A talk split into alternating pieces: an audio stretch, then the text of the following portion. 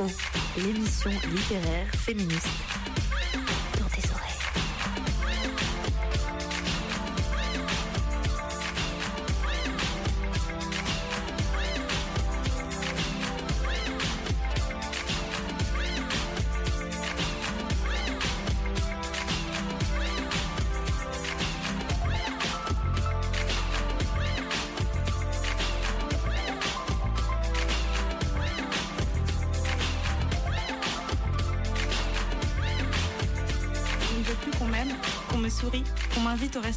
Qu'on me tienne la porte, qu'on m'offre des fleurs.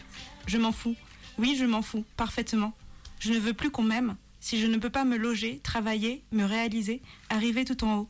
Je ne veux plus qu'on m'aime si je ne suis pas dans les livres d'histoire, dans les livres tout court, à la tête des institutions et de tout ce qui a une tête. Je m'en fous qu'on me courtise, qu'on me trouve sensuelle avec ma voix grave, ma cambrure, ma peau ambrée, mes fesses rebondies, ma peau d'ébène, mon port de tête, ma peau, mes jolies tresses, ma peau et tout le reste, qui n'est pas moi d'ailleurs, mais c'est un autre débat.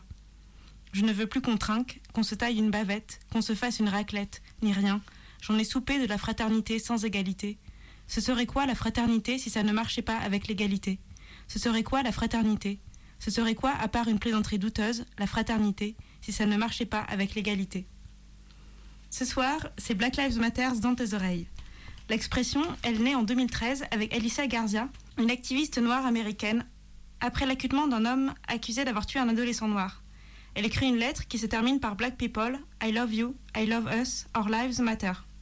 C'est la naissance du hashtag Black Lives, Black Lives Matter en 2013, mais qui vient nommer une oppression de longue date, une peur, une violence, et reprendre le flambeau de la lutte contre le racisme systémique. Le hashtag devient slogan et reprend une nouvelle ampleur après la mort de George Floyd en 2020. Aujourd'hui, et parce que ce combat se mène partout, dans nos rues comme dans nos vies personnelles, et aussi dans nos imaginaires, ce soir, DTO te propose d'écouter des textes d'autrices noires, parce qu'on croit au pouvoir des mots, des histoires, au pouvoir de nommer, de parler, de dire, de faire entendre sa voix, les voix. Autrice noire, je vous aime, je nous aime, nos vies importent et nos mots aussi. À chaque fois qu'une femme se lève pour elle-même, sans le savoir, Sans le prétendre, Elle se lève pour toutes les femmes. Maya Angelou.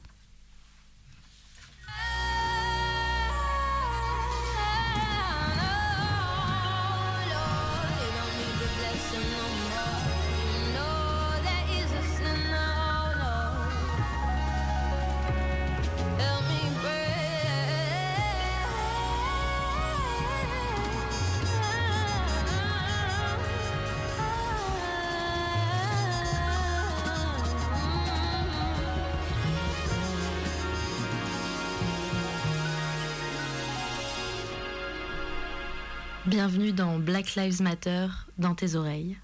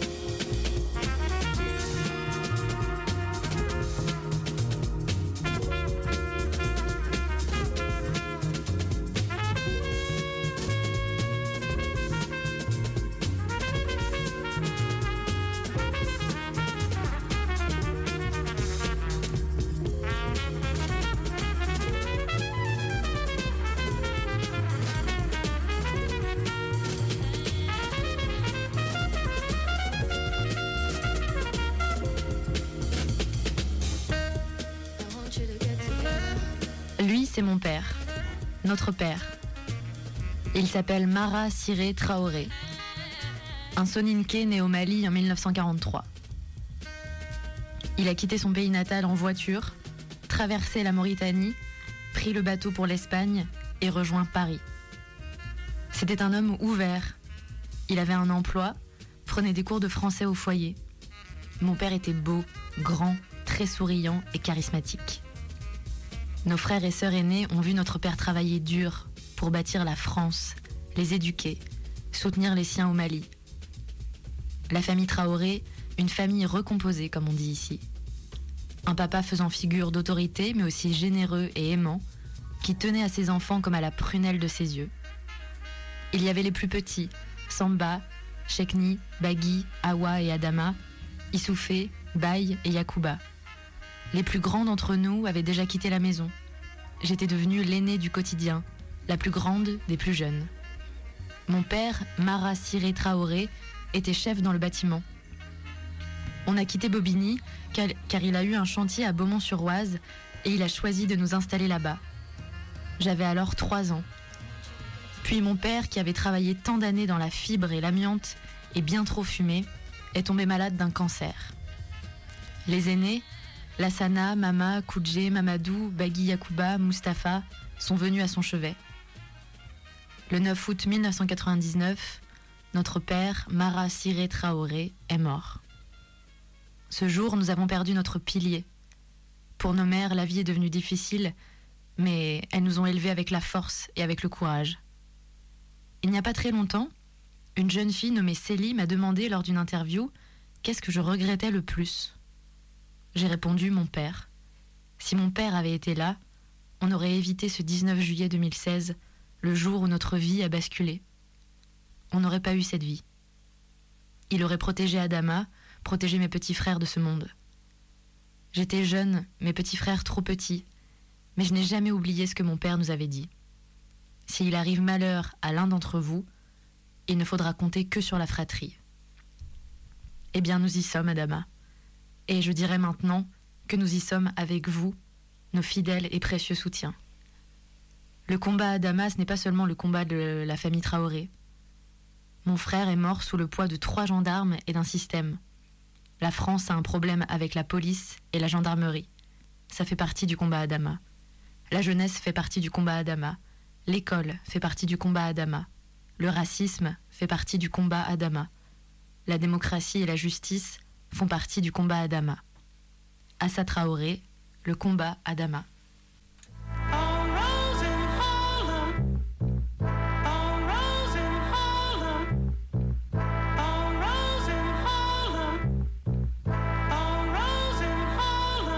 Been through more than a little bit, been through more than a little bit, but I ain't calling no names.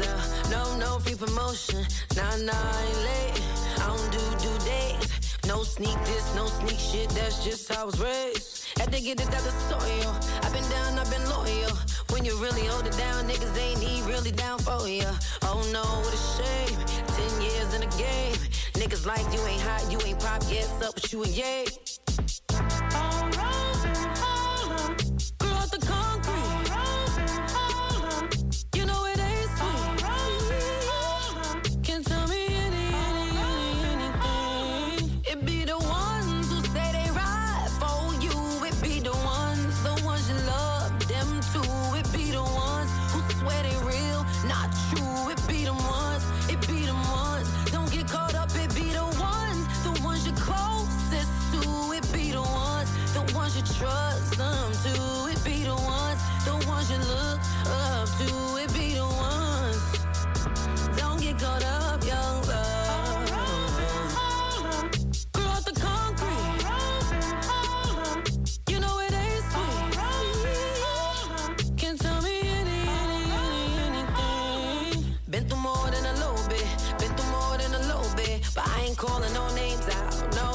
Promotions. If it ain't about blessings, I can't even address it. I just bought my third house, no album out, and I got a mask. What do she do? I do everything. I move every day. Put that on my wedding ring. Put that on my baby name. All these fake smiles, these six months just came from a dentist. I can tell it ain't genuine. I get so offended.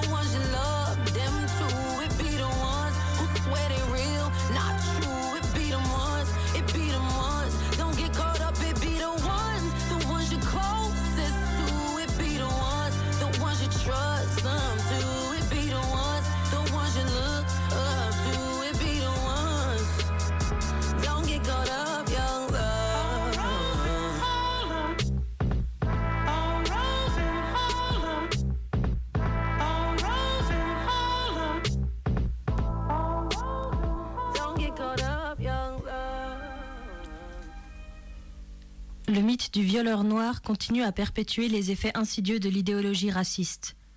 Il porte une lourde responsabilité dans l'échec de la plupart des théoriciens du viol à identifier les innombrables violeurs anonymes qui n'ont été ni signalés, ni jugés, ni condamnés.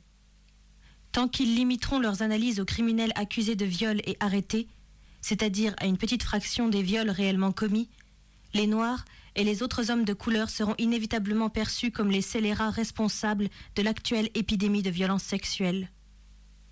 L'anonymat qui entoure la grande majorité des viols est, en définitive, considéré soit comme un détail statistique, soit comme un mystère indéchiffrable.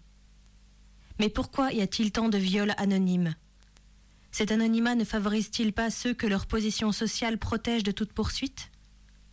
Bien qu'il soit de notoriété publique que les employeurs, cadres, politiciens, médecins, professeurs blancs profitent des femmes qu'ils considèrent comme leurs inférieures sur le plan social, leurs méfaits sexuels sont rarement jugés par un tribunal. N'est-il donc pas fort probable qu'un bon pourcentage des viols non signalés ait été commis par ces hommes de classe moyenne et supérieure? Les femmes noires ont sans aucun doute plus souvent été les victimes, car l'histoire montre que l'idéologie raciste compte une incitation directe au viol. De même que le pouvoir économique donnait aux esclavagistes toute liberté pour violer les femmes noires, la structure de classe de la société capitaliste porte en elle l'encouragement au viol. Il semble, en fait, que les capitalistes et leurs alliés des classes moyennes puissent agir en toute impunité, parce qu'ils commettent des violences sexuelles avec cette même autorité incontestée qui préside à l'exploitation quotidienne du travail de la classe ouvrière. L'existence de brimades sexuelles dans le travail n'est un secret pour personne.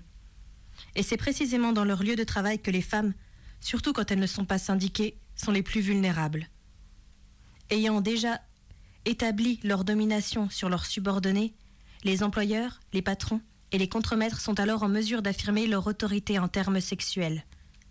La surexploitation des ouvrières les rend encore plus vulnérables aux agressions sexuelles, lesquelles, en retour, renforcent leur vulnérabilité à l'exploitation économique. Quelle que soit leur race, les ouvriers peuvent être incités au viol, convaincus que la virilité leur accorde le privilège de dominer les femmes. Cependant, puisqu'ils ne possèdent ni autorité économique ni autorité sociale, à moins qu'il ne s'agisse du viol d'une femme noire par un blanc qui leur garantirait l'impunité, ils y sont moins encouragés que les hommes de la classe capitaliste. Quand les ouvriers acceptent l'incitation au viol de l'idéologie phallocrate, ils acceptent aussi, par compromis, une compensation illusoire à leur manque de pouvoir.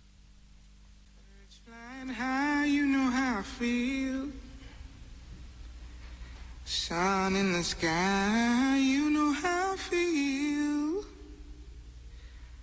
Breeze drifting on by, you know how I feel. It's a new dawn, it's a new day. It's a new life for me, yeah. It's a new dawn, it's a new day. It's a new life for me. Ooh, ooh, ooh. And I'm feeling good.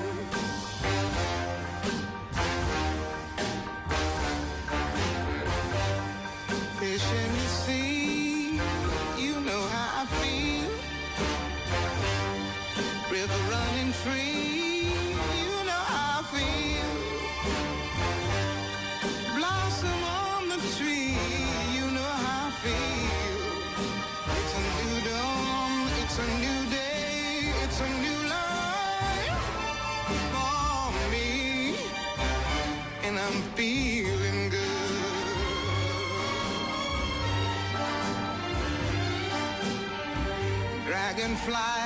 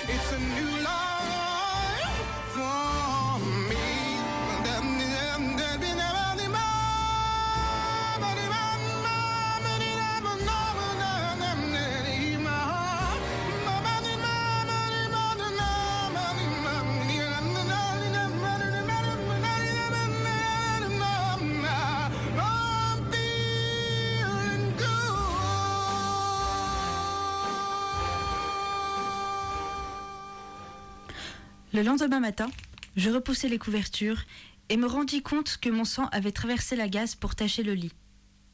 Mon cycle mensuel avait commencé un an plus tôt, si bien que le spectacle ne m'effraya pas. Mais l'hémorragie me faisait tourner la tête. Je m'enveloppai dans mon repas et gagnai lentement la cuisine. Mes parents riaient d'une plaisanterie de papa. Bonjour Ognier Sodou, me salua-t-il, toujours hilar. Le sourire de ma mère fondit lorsqu'elle vit mon expression. Qu'y a-t-il demanda-t-elle dans son murmure habituel. Je. Je vais bien, dis-je sans oser avancer. J'ai juste. Je sentais le sang couler le long de ma jambe. J'avais besoin de gaz neuve et d'une infusion de feuilles de saule pour chasser la douleur. Et quelque chose contre la nausée, pensai-je, juste avant de vomir par terre. Mes parents se précipitèrent et m'aidèrent à gagner une chaise. Ils virent le sang lorsque je m'assis. Papa essuya de sa main le vomi sur mes lèvres. Ma mère quitta silencieusement la pièce et revint avec une serviette. Onye-Sonwu, c'est ton cycle? demanda-t-elle en m'essuyant la jambe. Je lui bloquai la main lorsqu'elle remonta vers le haut de ma cuisse. Non, maman, dis-je en la regardant dans les yeux. Ce n'est pas ça. Papa fronça les sourcils. Ma mère me regardait intensément. Je m'enhardis. Elle se leva lentement. Je n'osais pas bouger lorsqu'elle me gifla violemment. Mon diamant faillit s'envoler de ma bouche. Oh, oh, femme s'écria papa en lui attrapant la main. Arrête, cet enfant a mal. Pourquoi me demanda-t-elle. Puis elle regarda papa, qui la retenait encore. Elle l'a fait, cette nuit. Elle est sortie et s'est fait exciser. Papa me fixa, ahuri, mais je crus aussi lire un respect effrayé dans ses yeux. Le même regard qu'il m'avait lancé après m'avoir retrouvé dans l'arbre. Je l'ai fait pour toi, maman, criai-je. Elle essaya de se dégager de la poigne de papa pour me frapper à nouveau. Ne t'avise pas de me mettre ça sur le dos, petite idiote, grognait-elle, comme elle n'arrivait pas à se libérer. Je ne te reproche rien. Je sentais le sang qui s'écoulait plus rapidement, à présent. Maman, papa, je vous couvre de honte, dis-je en commençant à pleurer. Mon existence est une honte. Maman, je suis ta douleur, depuis le jour où j'ai été conçue. Non, non, fit ma mère en secouant vigoureusement la tête. Ce n'est pas pour ça que je t'ai tout raconté. Elle regarda papa. Tu vois, Fadil, c'est pour ça que tout ce temps je ne lui ai rien dit. Papa lui tenait encore la main, mais il semblait à présent le faire davantage pour s'agripper à quelque chose. Toutes les filles se le font faire ici, dis-je. Papa, tu es un forgeron admiré. Maman, tu es sa femme. Vous êtes tous les deux respectés. Je suis une éwou. Je marquai un temps d'arrêt. Si je ne l'avais pas fait, ça n'aurait apporté que plus de honte. Ognisonwu, s'écria papa. Je me fiche de ce que pensent les gens. Tu ne l'as pas encore compris Non? Tu aurais dû venir nous voir. Se sentir rejeté n'est pas une raison pour faire ce genre de choses.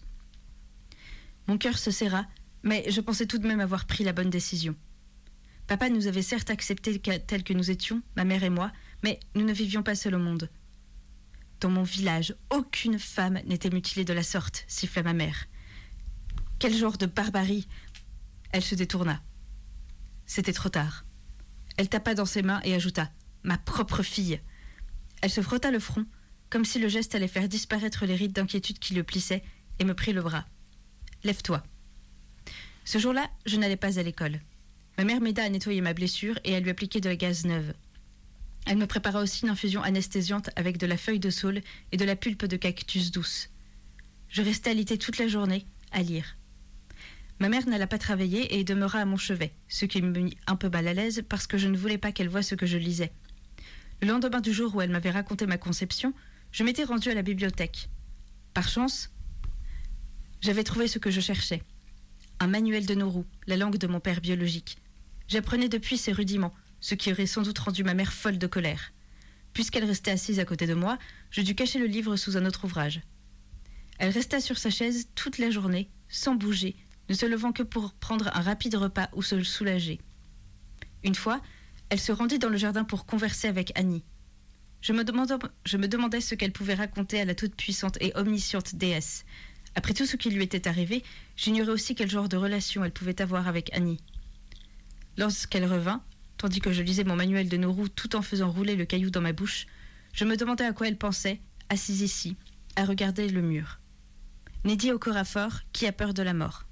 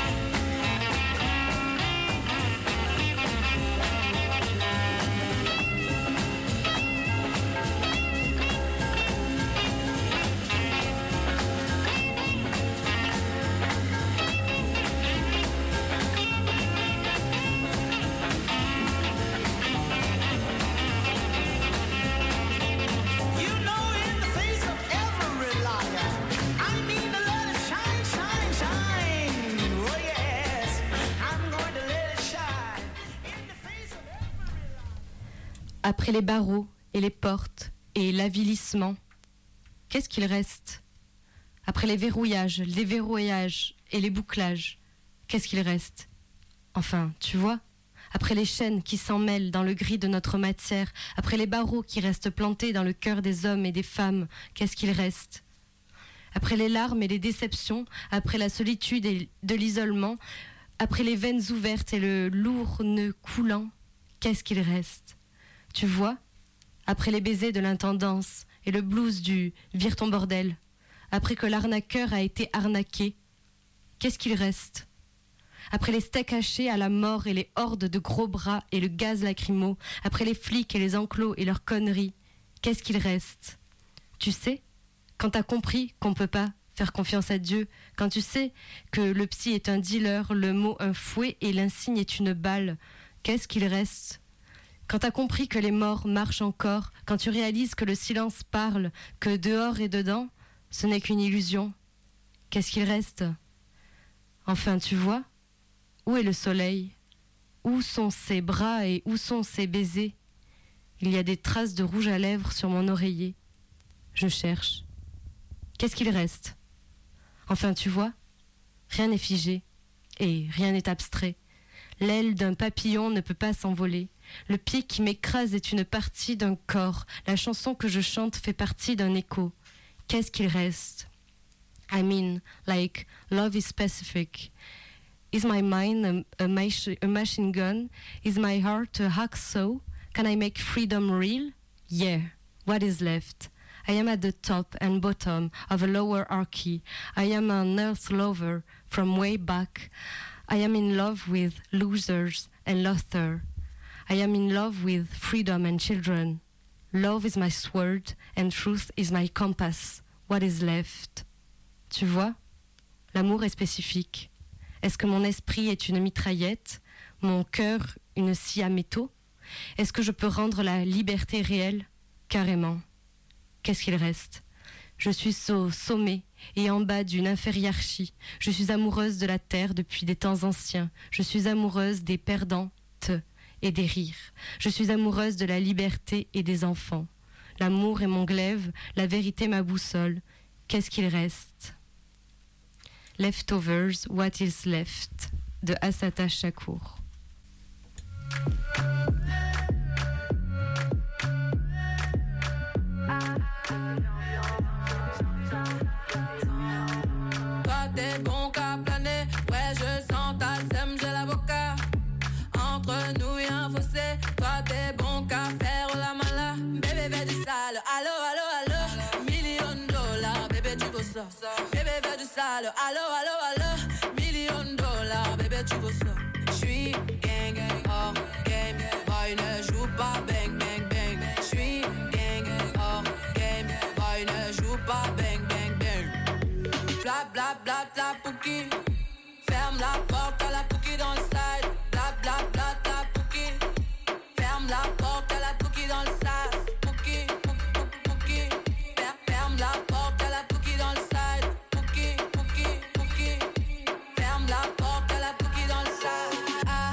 Depuis longtemps, j'ai vu dans ça.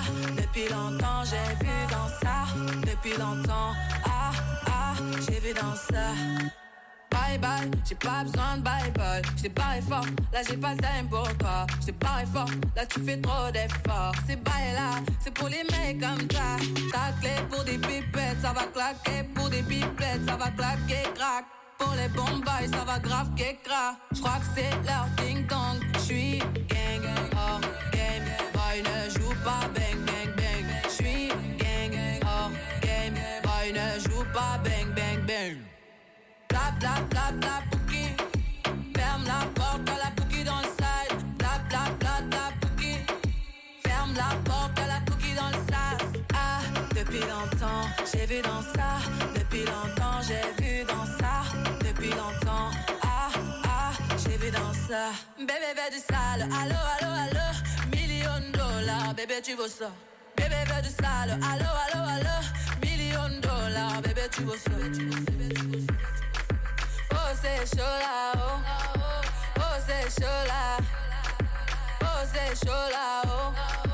Oh, c'est chaud là. Depuis longtemps, j'ai vu dans ça.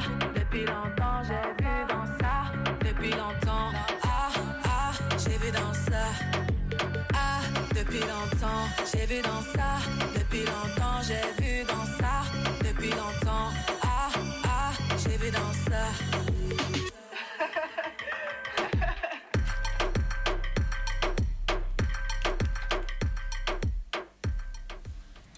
Quand j'étais petite, mes désirs étaient simples.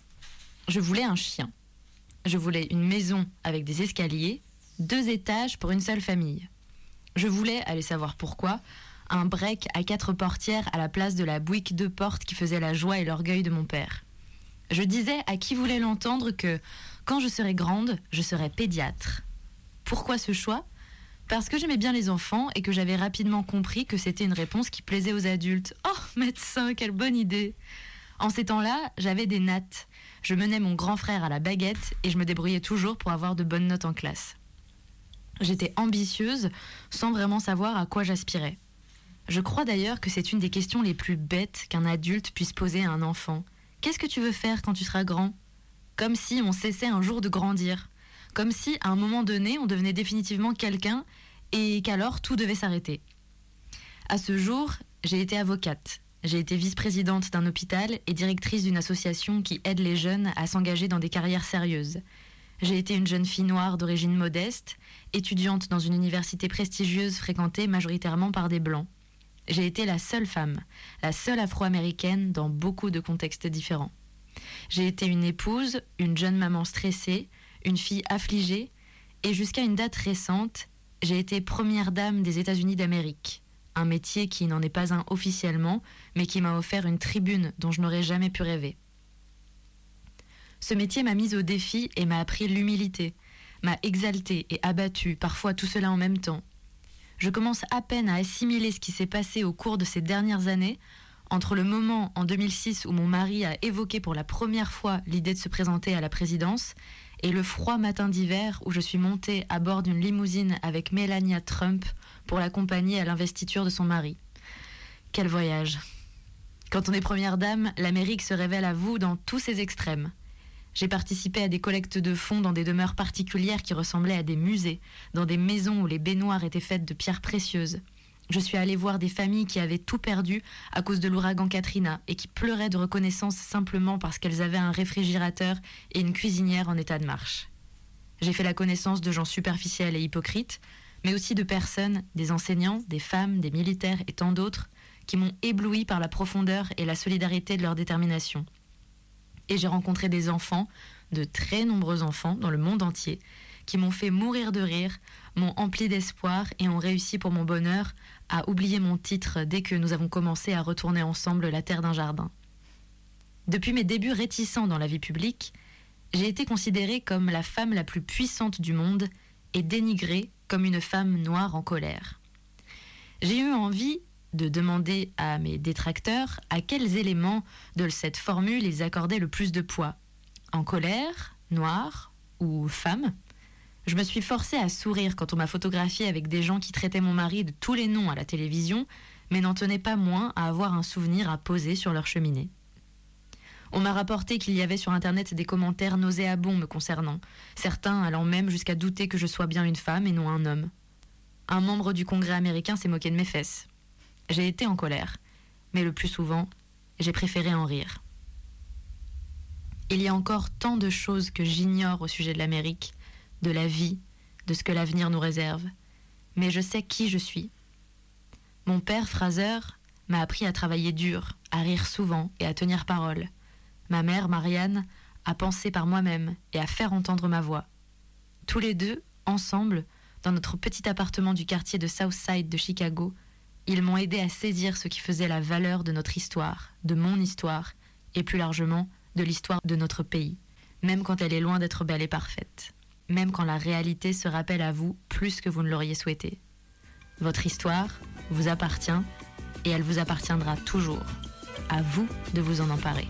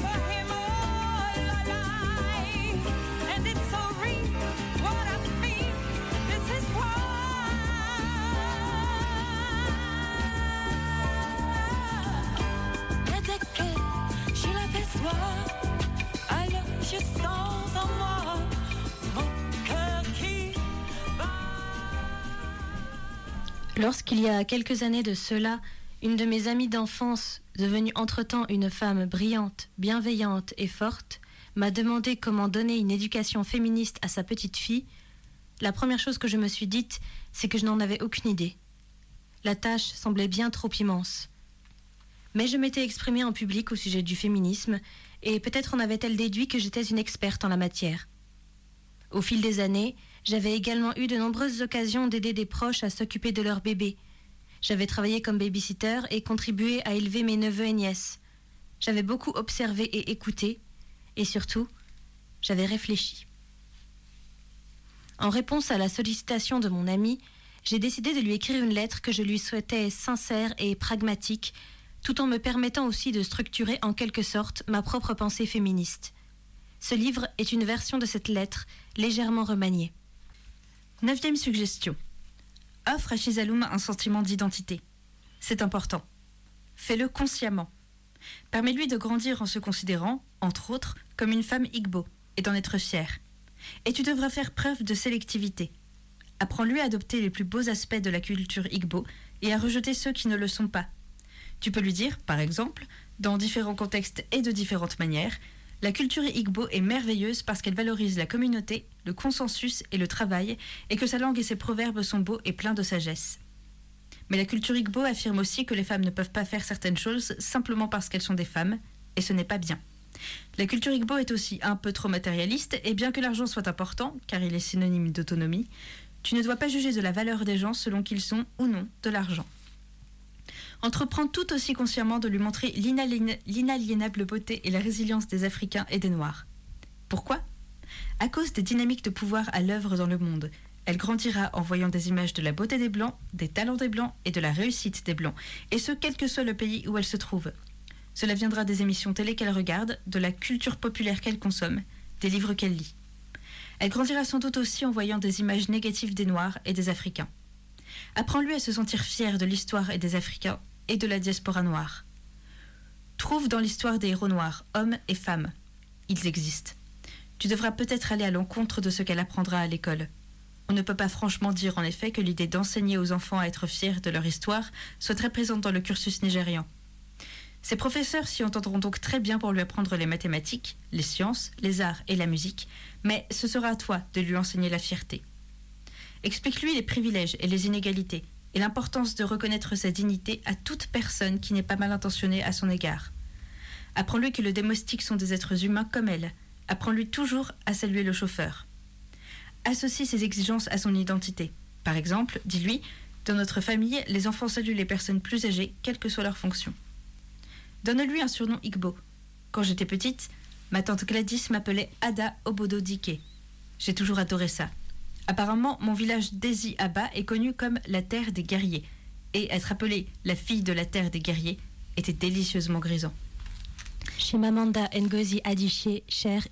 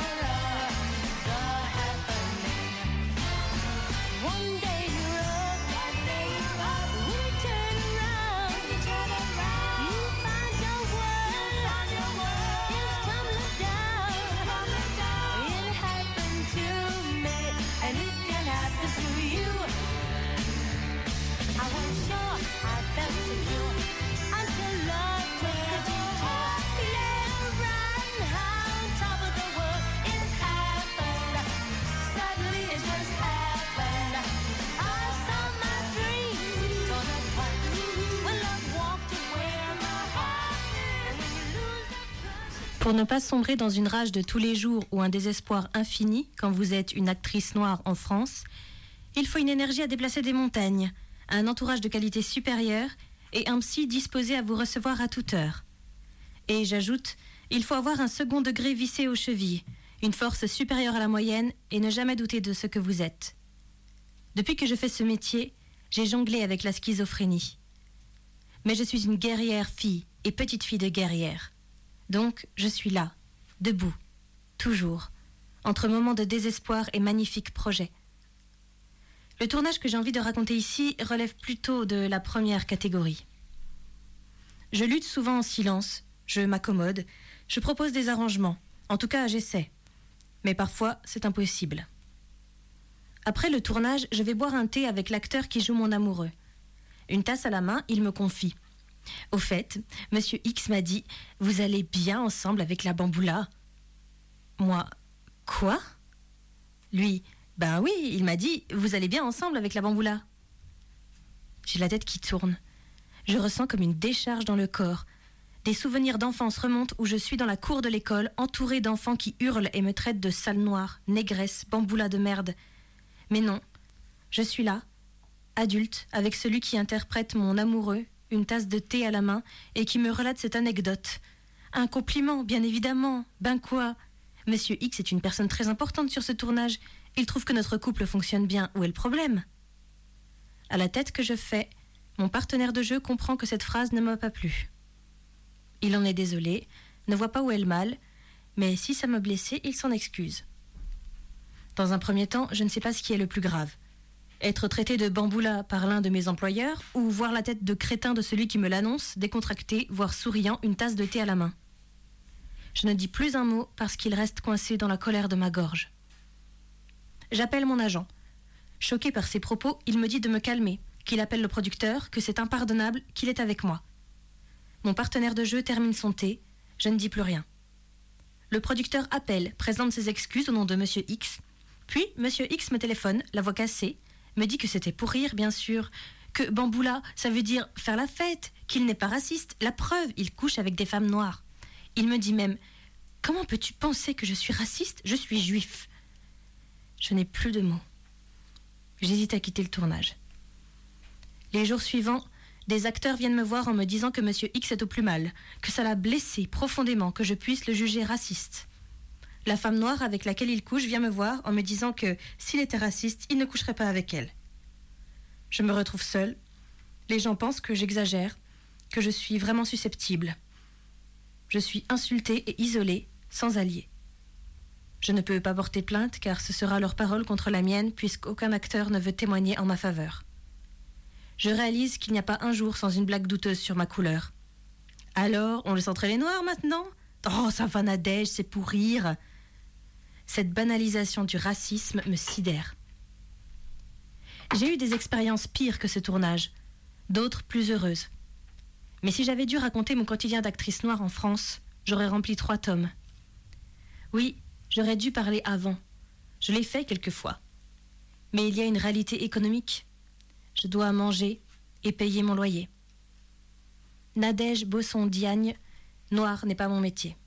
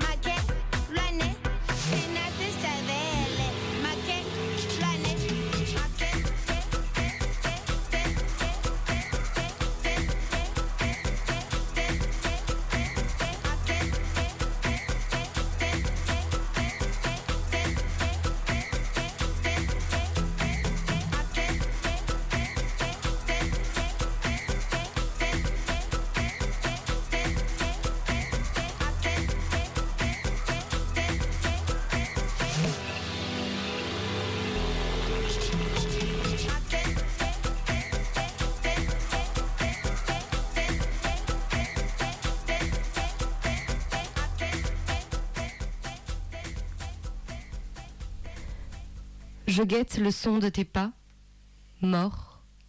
J'attends ici, avec mon jeune marteau, ici, avec mon petit couteau.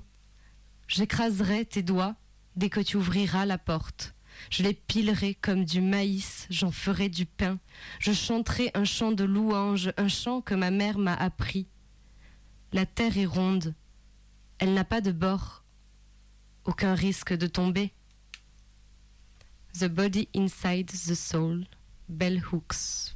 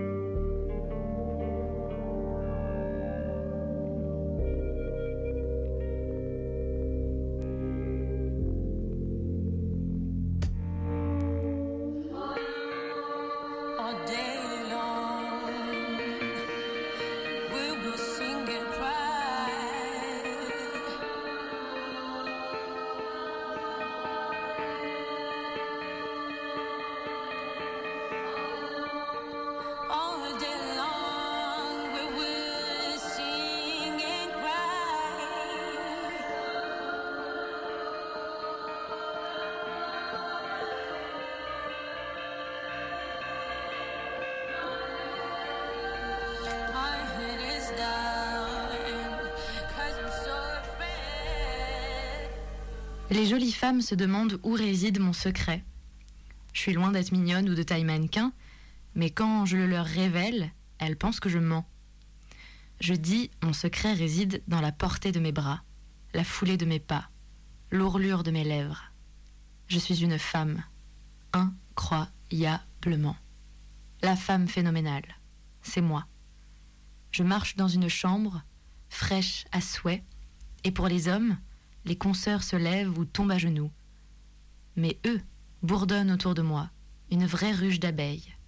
Je dis, c'est dans le feu de mon regard et l'éclat de mes dents, le balancement de ma taille et la joie de mes pieds. Je suis une femme, incroyablement. La femme phénoménale, c'est moi. Même les hommes se demandent ce qu'ils voient en moi. Ils essaient tant, mais n'arrivent pas à palper mon mystère intérieur. Quand je tente de l'éclaircir, ils disent ne toujours pas voir. Je dis, c'est dans la cambrure de mon dos, le soleil de mon sourire, le tracé de mes seins, la grâce de mon style. Je suis une femme, incroyablement. La femme phénoménale, c'est moi. Vous comprenez à présent pourquoi ma tête ne s'abaisse pas. Je n'ai pas à crier ou à sauter ou à parler trop fort. Quand vous me voyez passer, c'est à vous remplir de fierté. Je dis, c'est dans mes claquements de talons, l'ondulation de mes cheveux, la paume de ma main, la nécessité pour mes soins. C'est que je suis une femme, incroyablement. La femme phénoménale, c'est moi. Femme phénoménale, Maya Angelou. Been that bitch, still that bitch. Will forever be that bitch. Forever be that bitch. yeah. I'm the hood Mona Lisa. Break a nigga into pieces. Had to X some cheesy niggas out my circle like a pizza. I'm way too exclusive. I don't shop on Insta boutiques. All them little ass clothes only fit fake booties. Bad bitch, still talking cash shit. Pussy like water. I'm unbothered and relaxing. I would never trip on a nigga if I had him. Bitch, that's my trash. You the maid, so you bagged him. I'm a savage. Bougie, ratchet. Yeah. Sassy, moody, nasty. Yeah. Hacking, stupid, what's happening? Bitch, what's happening? Bitch, I'm a savage. Yeah. Classy,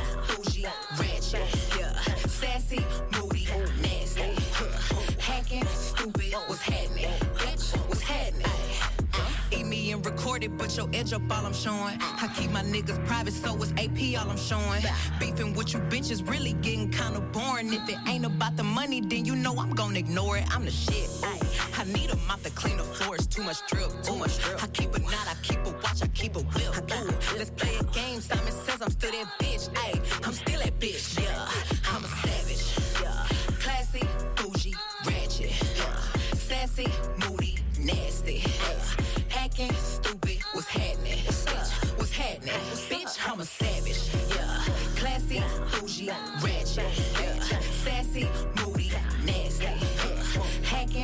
Stupid, what's happening? Bitch, what's happening? Bitch, I'm lit like a match. Ooh, hey, any nigga I let hit is still attached. Ooh, that body right, but you know this pussy fat. Ooh, I drop a picture, now these bitches feel attacked. Ayy, don't let that nigga catch you up and get you whacked. Uh, I make a call and get a pussy nigga smack. Uh, this bitch is time I pulling up, well, where you at? Ooh, I'm in a lamb, bitch, catch me if you can. Ooh, I'm kicking bitches out they spot, Stelly Chan. Yeah.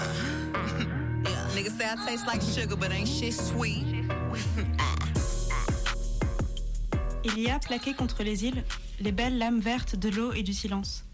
Il y a la pureté du sel autour des Caraïbes. Cependant, les balisés d'Absalon saignent sur les gouffres et la beauté du paysage tropical monte à la tête des poètes qui passent. À travers les réseaux mouvants des palmes, ils voient l'incendie antillais rouler sur la Caraïbe qui est une tranquille mer de lave. Ici, la vie s'allume à un feu végétal. Ici, sur ces terres chaudes qui gardent vivantes les espèces géologiques, la plante fixe, passion et sang dans son architecture primitive, l'inquiétante sonnerie surgit des reins chaotiques des danseuses. Ici, les lianes balancées de vertige prennent pour charmer les précipices des allures aériennes. Elles s'accrochent de leurs mains tremblantes à l'insaisissable trépidation cosmique qui monte tout le long des nuits habitées de tambours. Ici, les poètes sentent chavirer leurs têtes, et humant les odeurs fraîches des ravins, ils s'emparent de la gerbe des îles. Ils écoutent le bruit de l'eau autour d'elles, ils voient s'aviver les flammes tropicales non plus aux balisiers, aux gerberas, aux hibiscus, aux bougainvilliers, aux flamboyants, mais aux fins, aux peurs, aux haines, à la férocité qui brûle dans les creux des mornes. C'est ainsi que l'incendie de la Caraïbe souffle ses vapeurs silencieuses, aveuglantes pour les yeux seuls qui savent voir, et soudain se ternissent les bleus des mornes haïtiens, des baies martiniquaises. Soudain pâlissent les rouges les plus éclatants, et le soleil n'est plus un cristal qui joue. Et si les places ont choisi les dentelles des Parkinsonia comme éventail de luxe contre l'ardeur du ciel, si les fleurs ont su trouver juste les couleurs qui donnent le coup de foudre, si les fougères arborescentes ont sécrété pour leur crosse des sucres dorés, enroulé comme un sexe, si mes Antilles sont si belles, c'est qu'alors le grand jeu de cache-cache a réussi. C'est qu'il fait certes trop beau ce jour-là pour y voir. Suzanne Césaire, Tropique.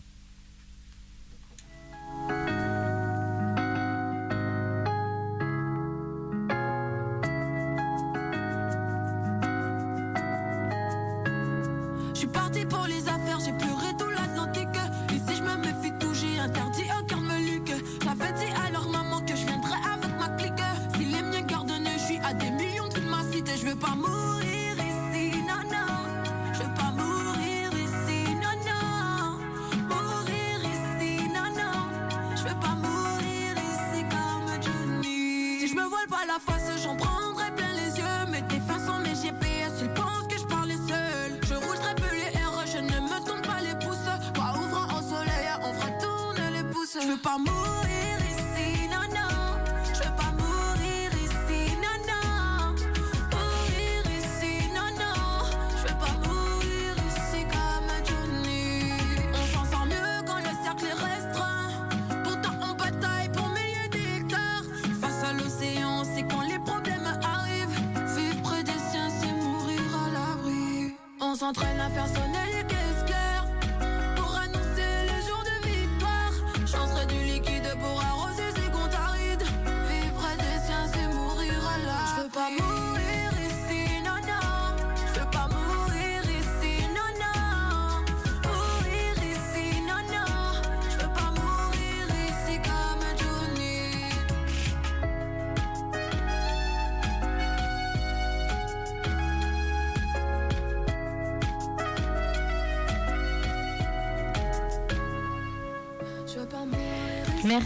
écouté toutes ces œuvres de femmes, artistes, autrices, chanteuses, interprètes noires. On espère que cette émission vous aura plu autant qu'à nous. Et c'était notre dernière émission de DTO dans tes oreilles, l'émission littéraire féministe en live sur Radio Canu, un lundi sur deux de 22h à 23h, dans ses studios du 24 rue Sergent Blandan. DTO grandit et continue son chemin en devenant entièrement et uniquement un podcast qui sera diffusé notamment sur la web radio Les Enfants du Rhône et enregistré à la librairie Terre des Livres à la Guillotière. Un immense merci à toutes celles et ceux qui sont venus dans l'émission cette saison et depuis ce mois de mars 2018 où l'émission a débuté. En tant qu'autrice, en tant que lecteur, lectrice, merci à toutes les femmes artistes qui nous accompagnent depuis plus de deux ans pour mettre en lumière leur art, leurs paroles, leurs talents. Merci à Élise Bonnard, merci à l'émission Lilith Martine et les autres. Merci à Radio Canu et on se retrouve pour la saison prochaine à la rentrée en septembre avec un panel d'invités toujours aussi formidable et éclectique. Un grand merci, on vous aime, bonne nuit et à très vite. Hein Bonne nuit. À la Bonsoir. saison prochaine. Ah ouais. Est-ce qu'on peut applaudir? Bien sûr. Oh là là, j'adore. On s'enjaille toute seule. Qu'est-ce qu'on leur remet pour finir là? Moonchild, Moonchild. Moonchild. Oh yes, bonne nuit.